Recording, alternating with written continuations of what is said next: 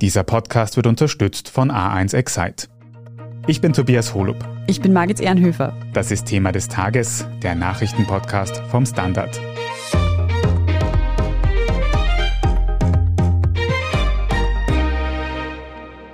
Der Supreme Court in den USA hat das Recht auf Abtreibung gekippt. Was seit Jahrzehnten rechtliche Praxis war, dürfte sich jetzt für unzählige US-Amerikanerinnen ändern.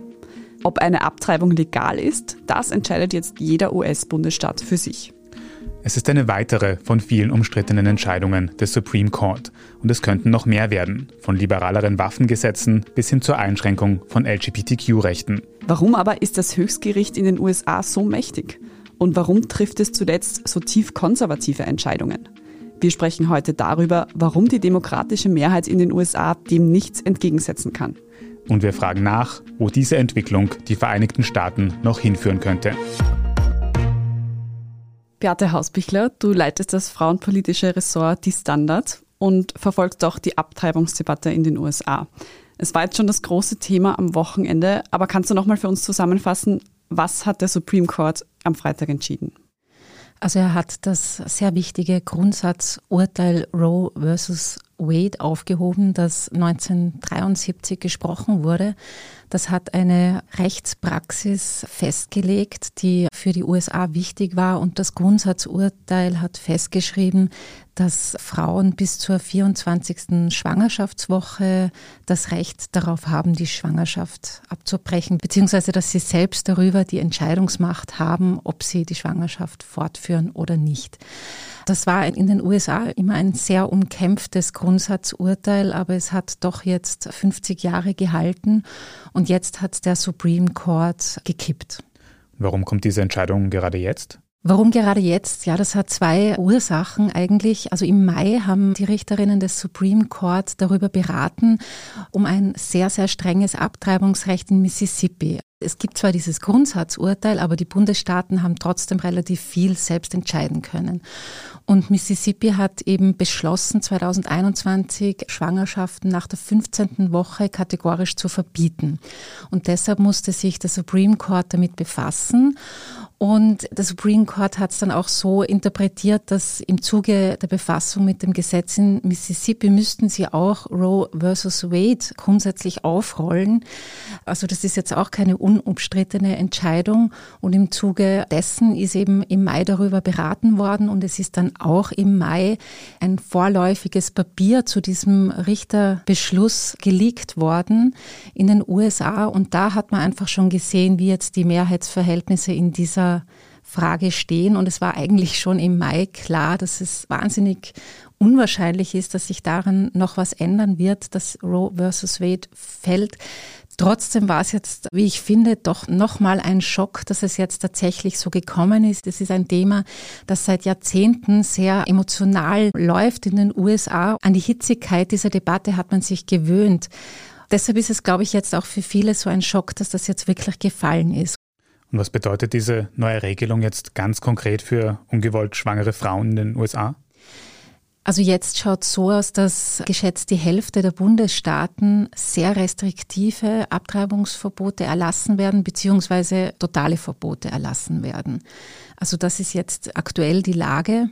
Und für diese Frauen bedeutet es, dass sie einfach nicht mehr legal abtreiben können, dass sie entweder die Möglichkeit haben, in einen anderen Bundesstaat zu fahren, wo das möglich ist, oder eine illegale Möglichkeit wählen. Und das hängt wiederum oft von den finanziellen Möglichkeiten der Frauen ab. Also es ist absolut nicht übertrieben, dass das wirklich eine Entscheidung ist, die viele Leben gefährden kann. Die Müttersterblichkeit in den USA ist generell schon relativ hoch. Also die ist zwischen 87 und 2017 von 7,2 auf 17,3 Todesfälle pro 100.000 Lebendgeburten angestiegen. Und 2020 ist sie noch einmal auf 23,8 Fälle angestiegen.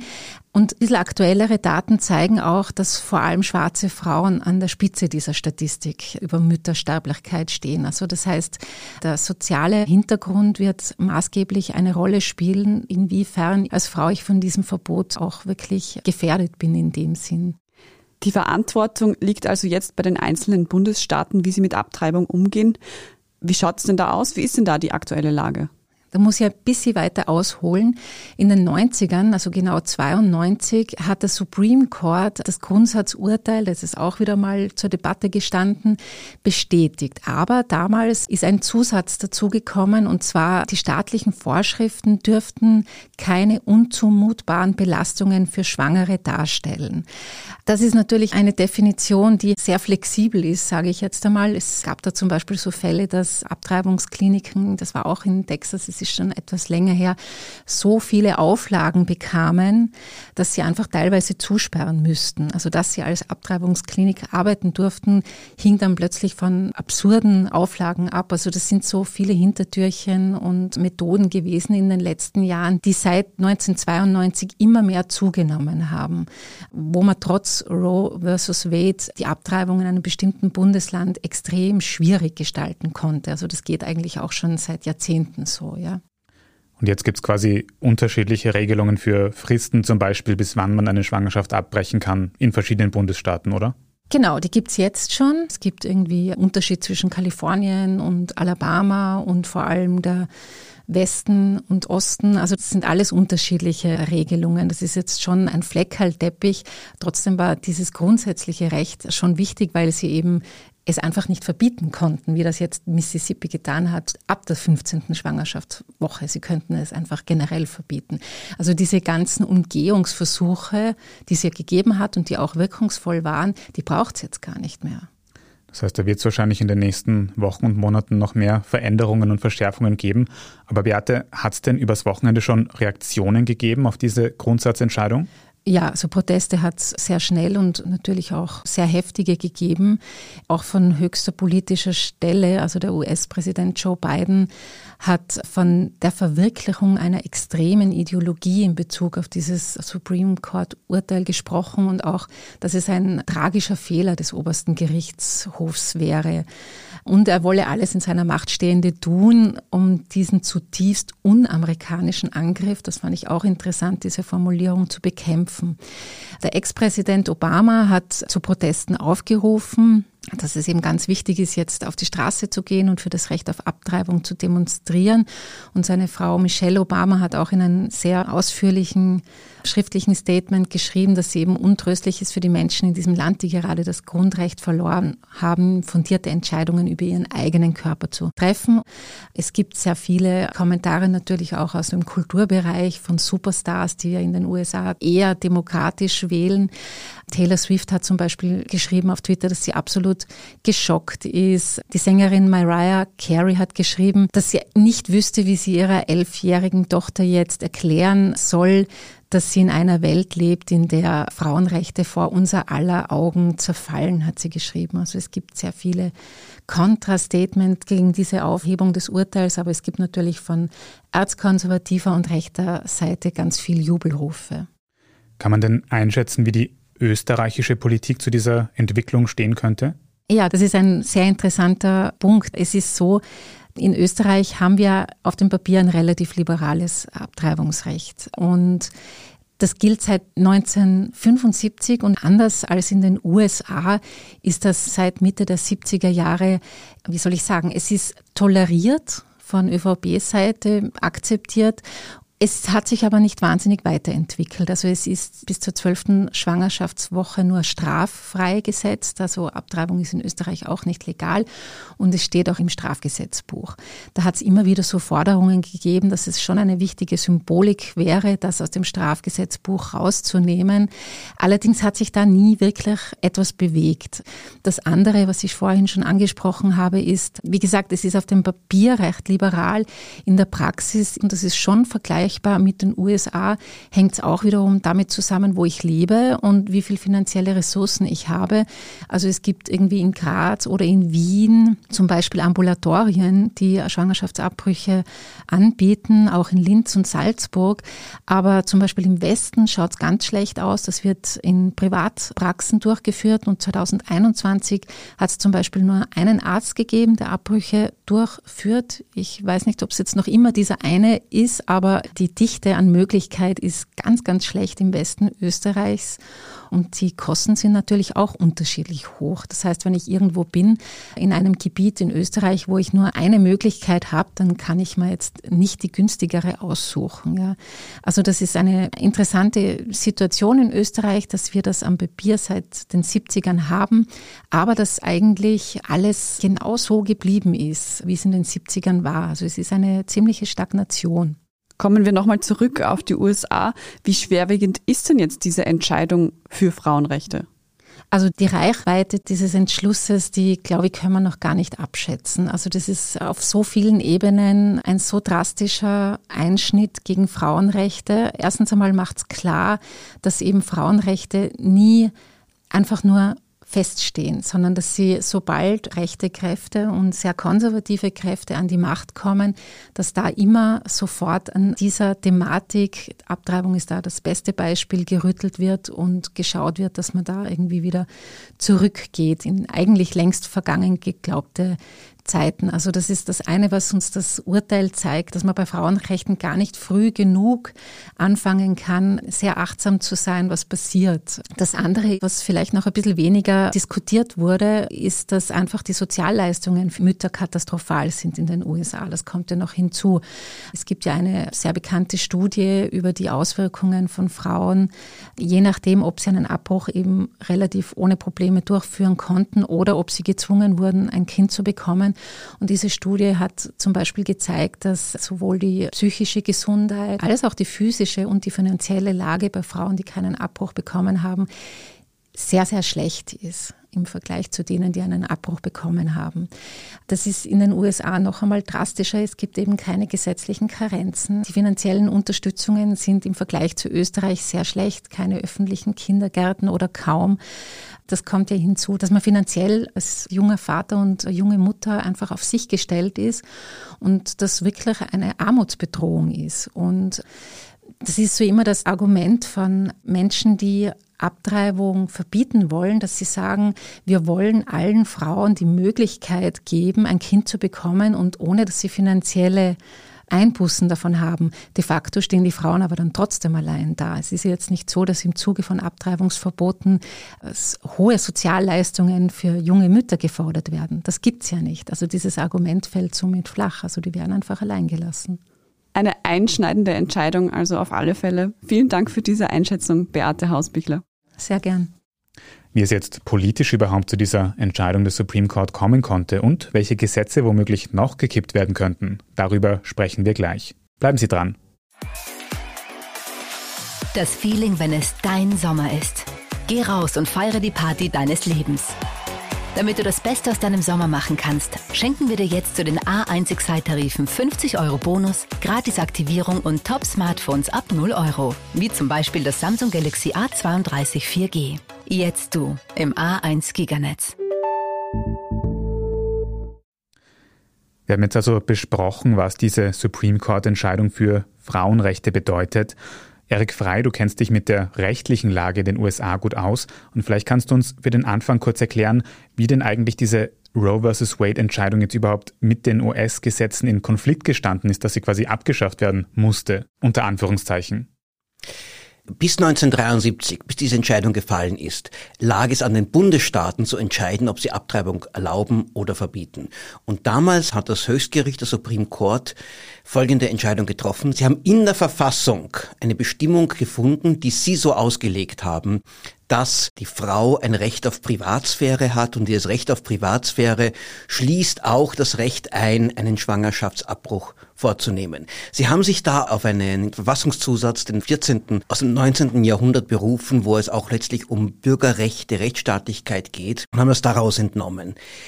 Die jetzigen Höchstrichter haben sich das nochmal angeschaut, diese Entscheidung, und sind zum Schluss gekommen, die Entscheidung von 1973 war einfach falsch. In der Verfassung findet sich dieses Recht nicht, weil im Jahre 1868 ungefähr, als dieser Verfassungszusatz beschlossen wurde, gab es kein Recht auf Abtreibung, also konnte das nicht gemeint haben. Und sie haben damit ihren Vorgängern vorgeworfen, ihr habt einen Fehler gemacht und wir werden diesen Fehler jetzt korrigieren. Wie kann denn das eigentlich sein, dass ein Gericht so viel Einfluss nehmen kann auf die Gesetzgebung in einem Land? Sie sind die Hüter der Verfassung und sie legen die Verfassung aus. Die Richter werden vom Präsident nominiert und dann vom Senat bestätigt und das lebenslang. Das heißt, besonders wenn sie jung sind, wie in den vergangenen Jahren auch gerade republikanische Präsidenten immer jüngere Juristinnen und Juristen nominiert haben, um ihnen eine möglichst lange Amtszeit zu gewähren, haben sie auf Jahrzehnte die Möglichkeit, das amerikanische Rechtsleben zu bestimmen. Sie sind natürlich an die Verfassung gebunden, aber auch an etwas anderes, an Präzedenz. Es gibt in den USA eine Tradition, wo man sagt, selbst wenn eine frühere Entscheidung nicht richtig war oder umstritten ist, werden wir sie stehen lassen, um Rechtssicherheit zu schaffen. Das gilt allerdings nicht dort, wo ein früheres Gerichtsurteil als völlig falsch angesehen wird. Zum Beispiel wurde im 19. Jahrhundert irgendwann einmal entschieden, dass die Rassentrennung verfassungskonform ist und auch die Schlechterstellung von Schwarzen. Und das wurde durch ein berühmtes Urteil, auch Brown versus Board of Education in den 1950er Jahren aufgehoben. Wurde gesagt, nein, das war eine Fehlentscheidung 100 Jahre vorher. Dieser Rassismus, der damals gegolten hat, der damals geherrscht hat, den können wir nicht akzeptieren. Wir entscheiden das jetzt anders. Das jetzige Supreme Court hat eine ähnliche Position genommen. Die haben gesagt, das, was dann 1973 entschieden wurde, war nicht nur fragwürdig, es war grundlegend falsch und wir haben ein Recht, diese Entscheidung jetzt rückgängig zu machen und den Zustand wiederherzustellen, der vor Roe vs. Wade vor 1973 geherrscht hat. Roe vs. Wade war eben jetzt ein Präzedenzfall, der lange Zeit gegolten hat. Kam die Entscheidung, das zu kippen, unerwartet? Ja und nein. Viele Republikaner haben seit den 70er Jahren versucht zu erreichen, dass diese Entscheidung wieder rückgängig gemacht wird. Das war ein ganz, ganz langer Kampf. Und republikanische Präsidenten, beginnen mit Ronald Reagan, haben immer wieder Juristen dann für den Höchstgericht nominiert und ausgesucht, weil sie Abtreibungsgegner waren, dass sie dann in diese Richtung entscheiden. Das ist nicht passiert. Eine ganze Generation republikanisch nominierter Richter haben immer wieder Roe versus Wade vielleicht etwas eingeschränkt, aber doch am Ende bestätigt. Und da ist langsam eine Frustration gewachsen und seit den 1990er Jahren und noch stärker seit den 2000ern wurde noch gezielter Richter danach ausgewählt, sind sie radikale Abtreibungsgegner? Wenn ja, dann werden wir sie nominieren, dann werden wir sie wählen. Das Problem ist, die haben das nie im Vorfeld ausgesprochen, weil sie wären sonst vielleicht nicht durch den Senat durchgekommen, wo auch unter den Republikanern es einige gibt, die sagen, wir wollen das Recht auf Abtreibung erhalten.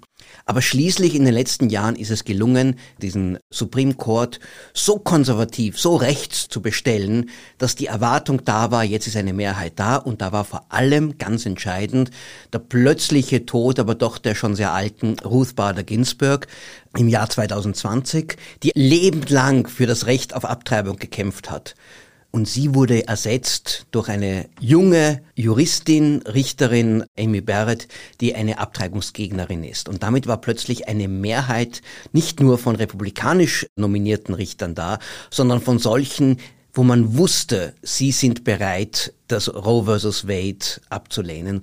Und ab diesem Moment war es nur noch eine Frage der Zeit. Ab diesem Moment haben Bundesstaaten Gesetze beschlossen, die sie gewusst haben, sie sind verfassungswidrig, weil sie Roe versus Wade widersprechen, nur in der Erwartung, damit das Höchstgericht eine Chance hat, dieses Urteil aufzuheben und das Recht auf Abtreibung damit in den USA wieder abzuschaffen. Und was war dann das konkrete Gesetz, was jetzt quasi der Anstoß war für diese Gerichtsentscheidung? Das war in dem Fall Mississippi. Mississippi war sogar ein relativ moderates Gesetz. Roe vs. Wade war ja schon sehr radikal. Die haben gesagt, solange ein Fötus nicht lebensfähig ist außerhalb des Körpers der Mutter, solange ist die Abtreibung erlaubt. Üblicherweise bei 24 Wochen wurde das angesetzt. Vergessen wir nicht, in Österreich ist die Abtreibung nur die ersten zwölf Wochen frei. Also Roe vs. Wade ging sehr weit. Mississippi hat erklärt, wir erlauben es nur in den ersten 15 Wochen.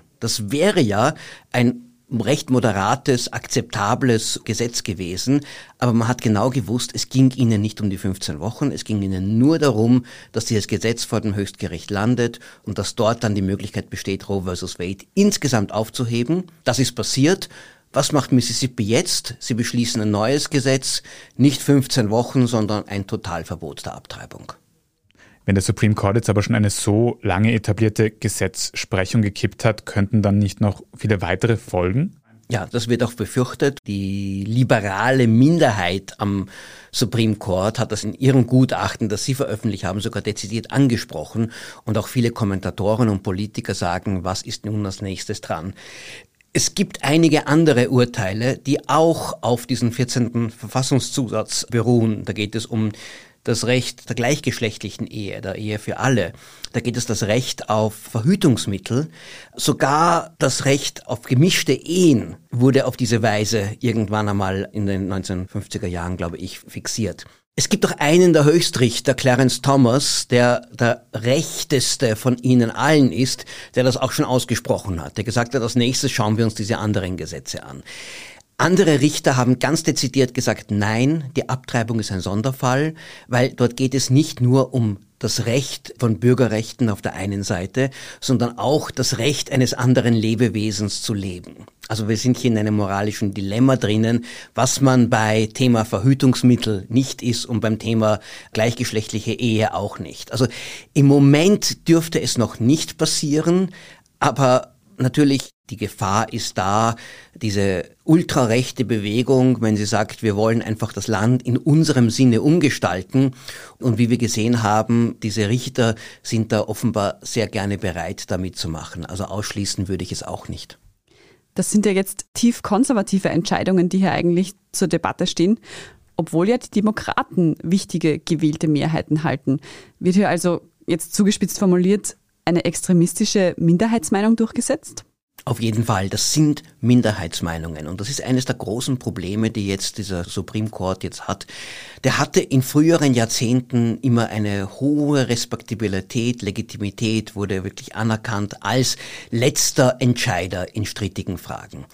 Aber natürlich, er wird politisch besetzt und durch Zufall und einem politischen Geschick und zum Teil auch einer politischen Perfidie ist es Republikanern gelungen, hier, obwohl es immer wieder lange Zeit demokratische Präsidenten, demokratische Mehrheiten gab, eine republikanische konservative Mehrheit dort zu etablieren und diese Mehrheit noch weiter nach rechts zu rücken. Wie ich vorher gesagt habe, es gab eine Zeit, da haben republikanisch nominierte Richter dann trotzdem eigentlich in einem liberalen Sinn entschieden. Erstens, weil sie einfach entschieden haben, juristisch ist das richtig. Und außerdem, weil sie wollten nicht, dass sich dieses Höchstgericht von der öffentlichen Meinung, vom gesellschaftlichen Konsens, vom Zeitgeist allzu sehr entfernt. Eben, damit man es weiterhin als die obersten Schiedsrichter auch akzeptiert. Die heutige Mehrheit in diesem Gremium, denen ist das egal. Die sagen, wir pfeifen darauf, was die Menschen heute wollen.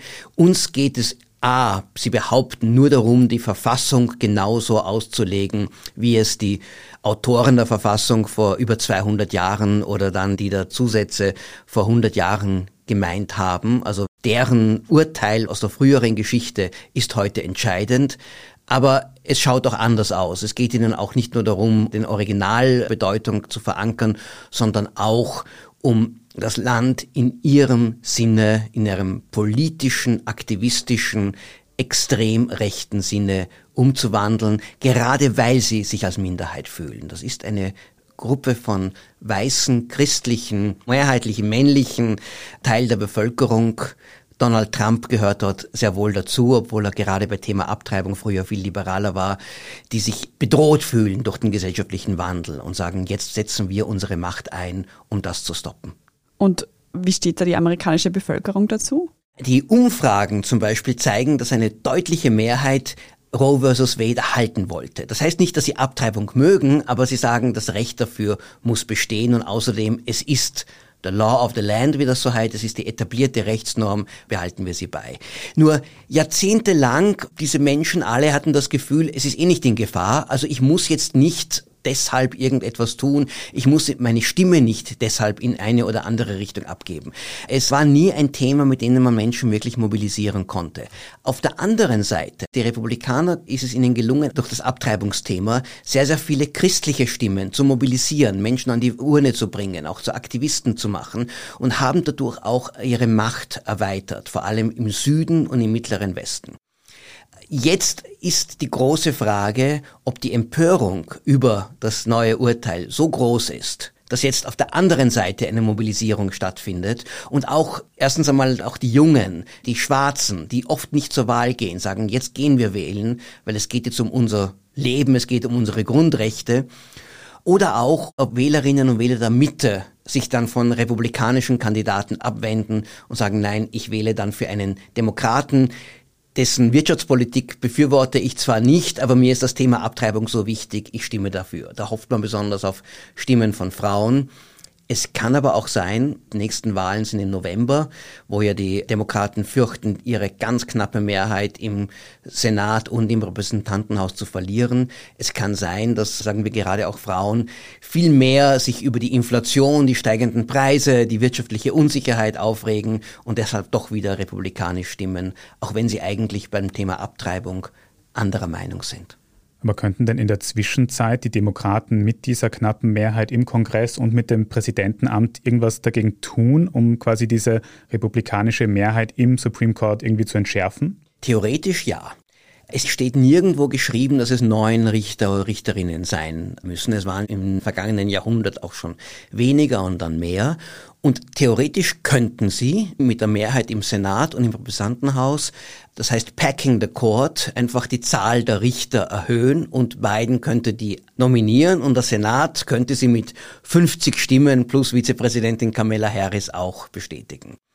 Das Problem daran ist, das wäre erstens einmal sehr unpopulär. Im 20. Jahrhundert, das einzige Mal, wo das probiert wurde, das hat Franklin D. Roosevelt gemacht, 1936, als das Höchstgericht ihm viele Gesetze des New Deals wieder aufgehoben haben, weil die damals auch erzkonservativ waren und er war ein progressiver Präsident. Da hat er versucht, über so eine Erweiterung des Gerichtshofes die konservative Mehrheit zu brechen. Dann war ein Aufschrei, im Senat war ein Widerstand dagegen und er hat es aufgegeben und er hat es fallen gelassen. Also deshalb die Senatsführung oder die Kongressführung fürchtet sich ein bisschen davor.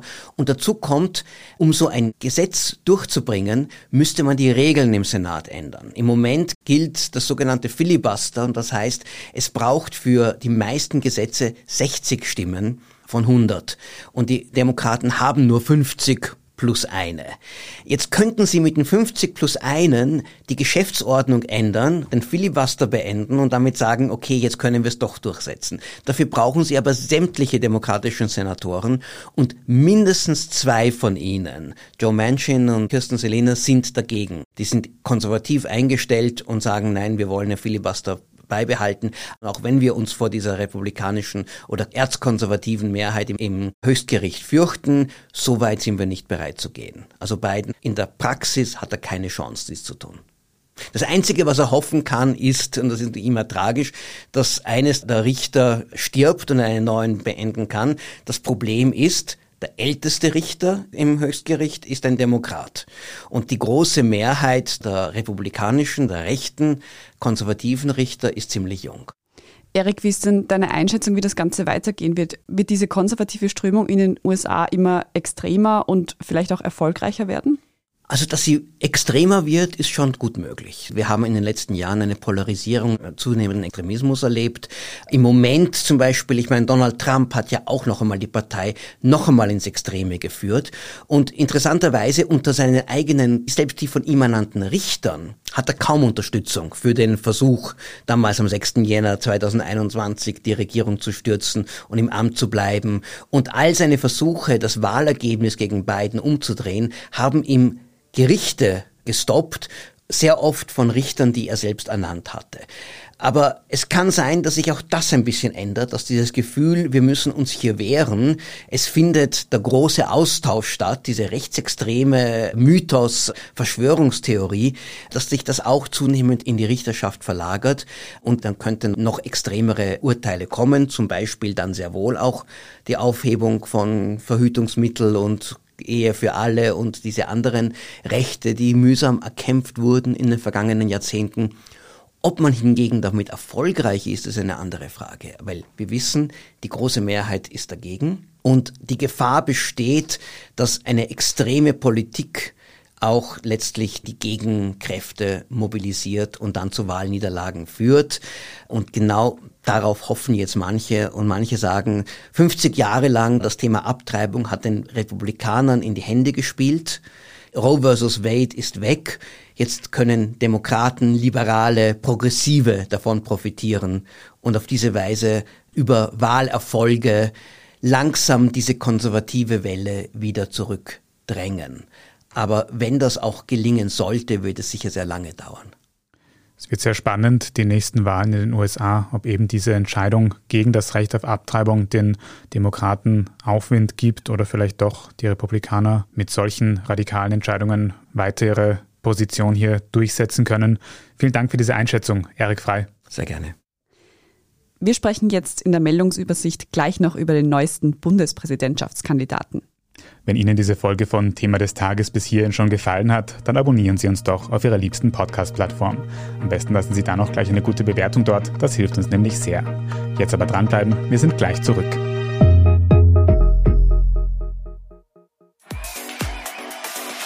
Das Feeling, wenn es dein Sommer ist.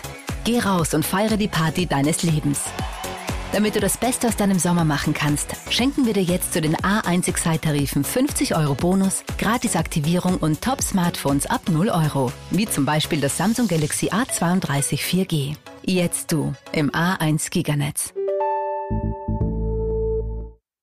Und hier ist, was Sie heute sonst noch wissen müssen. Erstens.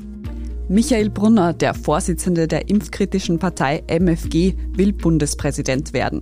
Sein Ziel ist es, Amtsinhaber Alexander van der Bellen in eine Stichwahl zu zwingen, wie er heute Montag in einer Pressekonferenz sagt.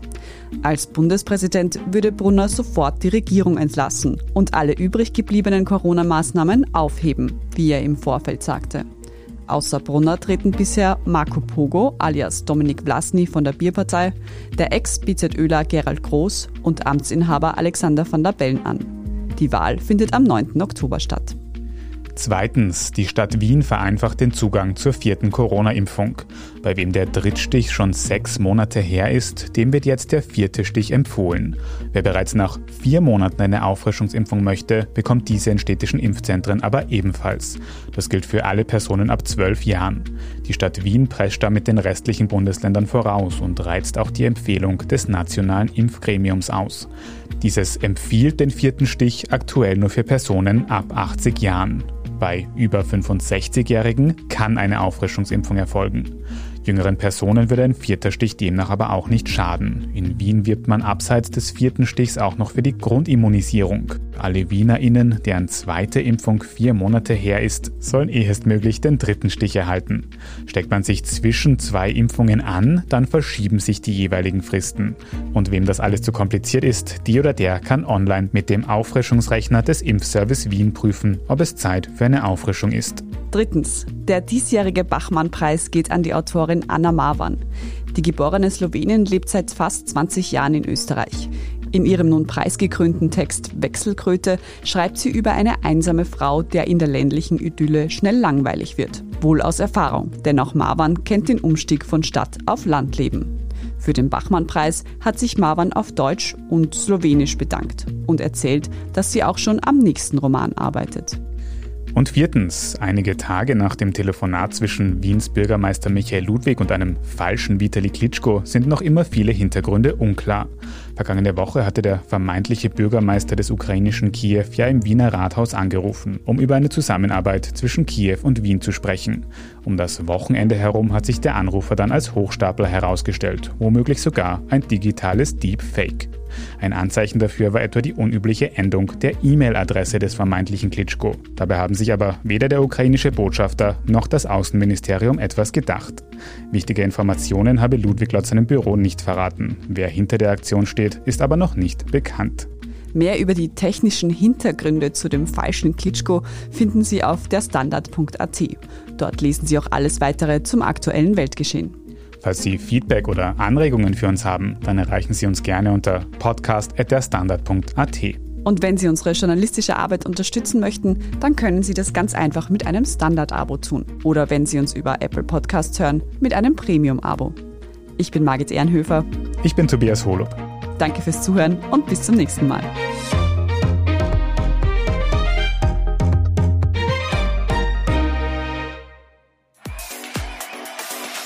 Das Feeling, wenn es dein Sommer ist. Geh raus und feiere die Party deines Lebens.